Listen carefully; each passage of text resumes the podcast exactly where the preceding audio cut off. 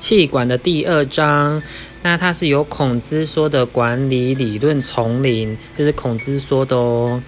这部分有分四个时期哦，第一个是管理思想的前期，第二个是进入第一阶段的传统理论时期，第二个、第三个是第二阶段的修正理论时期。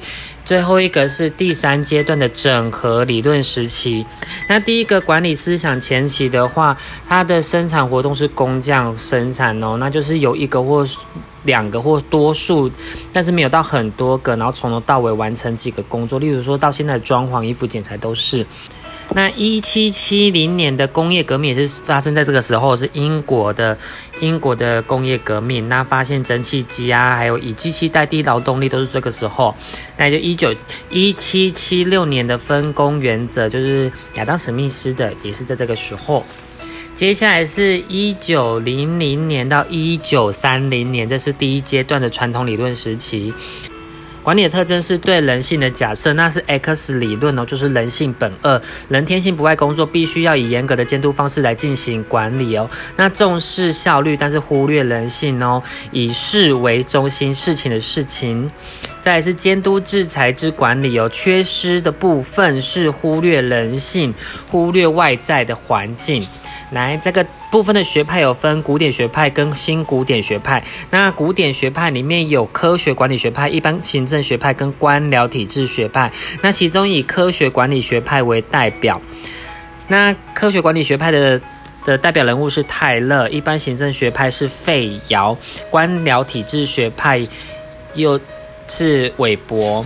再来是一九三一年到一九六零年的第二个阶段是修正理论实行，它是修正前一时前第一阶段的人性的部分。那管理的特征是属于 Y 理论，它是人性本善哦，跟前面一个时期是不一样的。人天性爱工作，会自动自发的执行工作哦。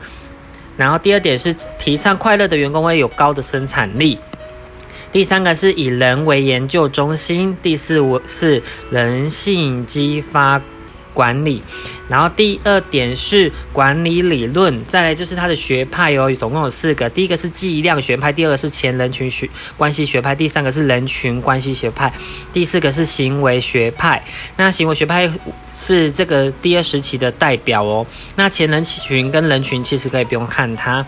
那这个部分的缺失是忽略制度的重要性，还有它也跟第一时期是一样，是忽略外在环境哦。第三阶段是一九六一年到至今，那它是整合理论时期，是整合前两个阶段的。第一第一大点是管理特征是属于 Z 理论哦，是承认人之间存在优劣的差异性，就是前综合前面两个了。那必须要以因材施教的绩效制度来。第二点是以工以员工的差异激励。第三是以生态为研究的重心，开始注重外在的环境呢对于管理的影响。第四点是提倡全变的概念，全变就是所谓的依附什么样的情境，就要用什么样的管理手法，就类似因材施教。再就是学派部分，有系统学派跟全变学派。那首先是要提到第一个名词是典范转移哦，典范转移就是将原事物换个空间、时间角度来看，对原事物会有不同的思维方式哦，这是一种管理的理论。那广义的话，它广义的典范转移还有信念、价值。世界观，然后宇宙观等；狭义的话，就是研究时采信的规范的一部分。再要进入主题是古典学派哦。古典学派的话，第一个是科学管理学派，也就是这古典学派的代表。那它的代表人物是泰勒哦，是科学管理学派的代表。然后是科学管理之父、实践研究之父、工业工程之父。那不照 SOP 的话，就会被 fire 哦。反之的话，就会奖励。然后是第一个论剑计酬的。那他之所以会是时间研究之父，是因为他是第一个利用码表来记，就是来当科学的依据的。在科学管理学派里面，还有吉尔斯夫妇。那他是动作研究之父。你只要想他们是夫妇，所以他们很多做爱的动作，所以他是动作研究之父。那也是第一个用照片来。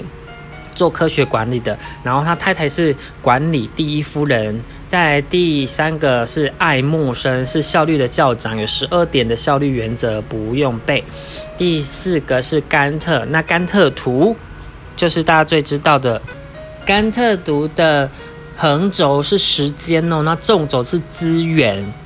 接下来进入到一般行政学派，我觉得这个也是蛮重要的，是亨利·费尧为一般学行政学派的代表，他是现代管理之父，那也是管理程序之父，那他是法国人，是法法国科学管理之父。那一九一六年有出一本书叫做《工业与一般管理》，那其中它有十四项基本原则，到至今都还在使用哦，这也是非常重要，要背起来。第一个是分工原则的，再是第二个是纪律原则，再是统一方向原则，再是员工薪酬原则。再是阶层锁链原则，这非常重要哦。它阶层锁链里面又分骨干跟跳板。那骨干的话就是垂直的关系，跳板的话就是平行的关系哦。在第六个是公正原则，再是第七个创新原则，在第八个是团队精神原则，再是员工稳定原则，再是秩序原则，再是集权化原则。在第十二个是个人利益小于团体利益的原则，第十三个是统一指挥原则，第十四个是职权与职责对等原则。再就是 P O L C，虽然不是费尧提出来，但是他是提出 P A P O L C 的前身的人哦。接下来进入到是官僚体制学派，他又称科层体制体系学派哦。那代表人物是韦伯，那他的是强调权威，那就是有传统啊、世袭，然后超人啊、魅力啊、合法、理性这种法定权威哦。那组织越大的话，就越官僚哦，不讲求私人的关系，然后会给蓝图。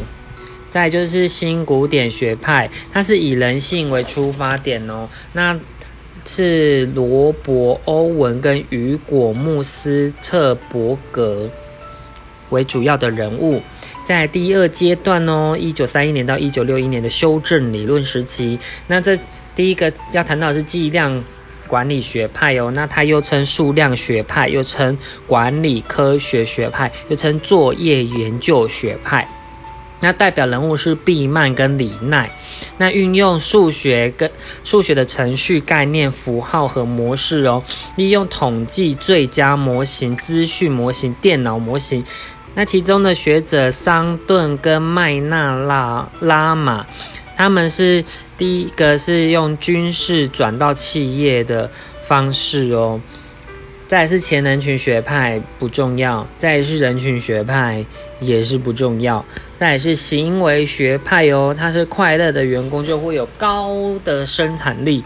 那梅欧是这个学派的代表人物哦，他又称为人群关系学派之父。那他有提出霍桑实实验。货商实验就是欲提升工作效率，然后除除非除了经济因素外，不可忽略非经济因素。那考试有时候会跑出一个货商效应，那这部分的话就是等于是 gay by 的人，你就这样记就对了。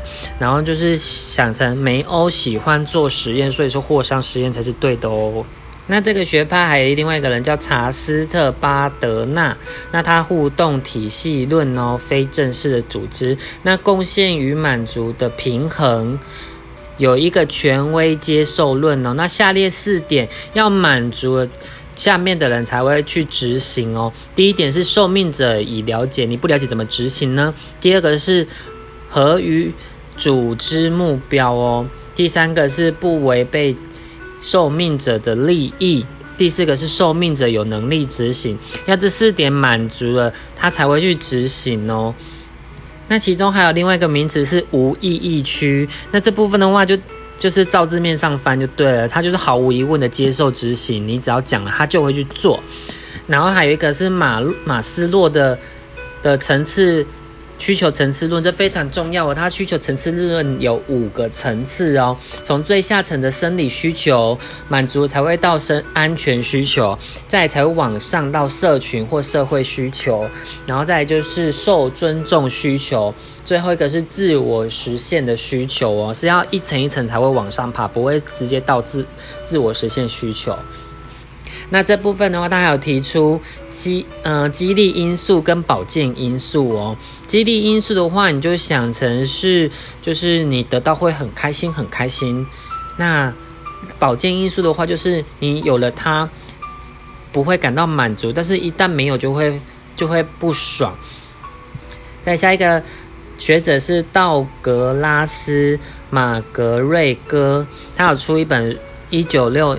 零年有出一本书叫《企业的人性面》哦，那就是前面讲的 X 就是本二，就是然后 Y 就是本三哦。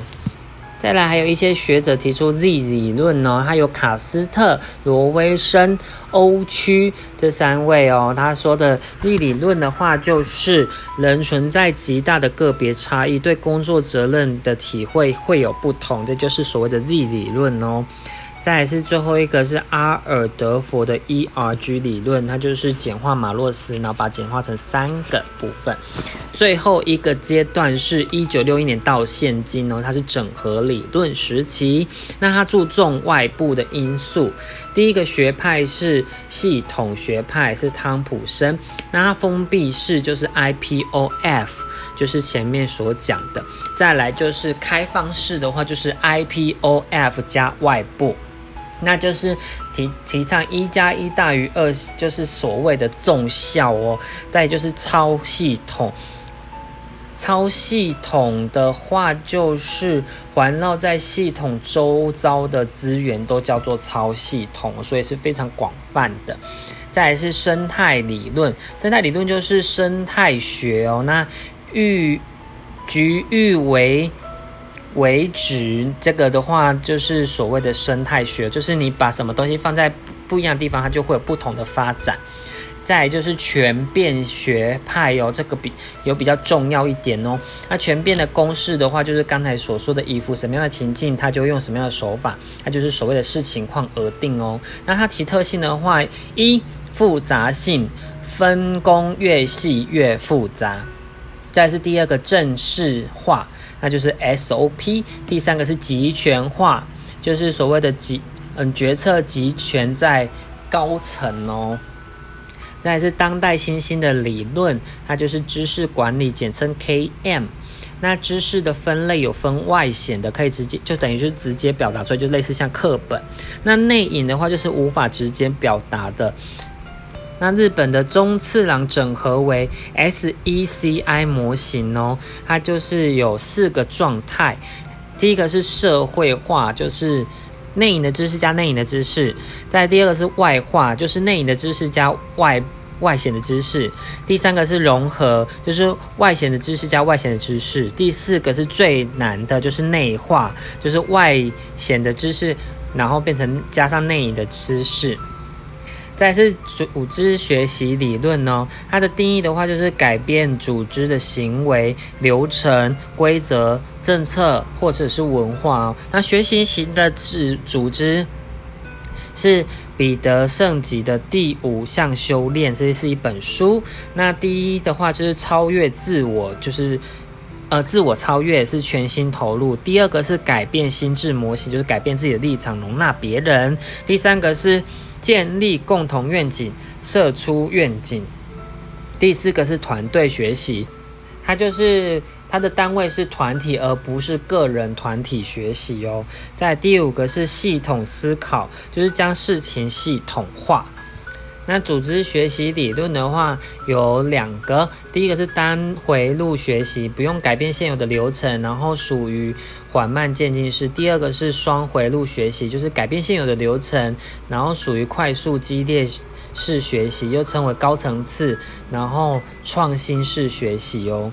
然后还有施正荣的微笑曲线，要记得。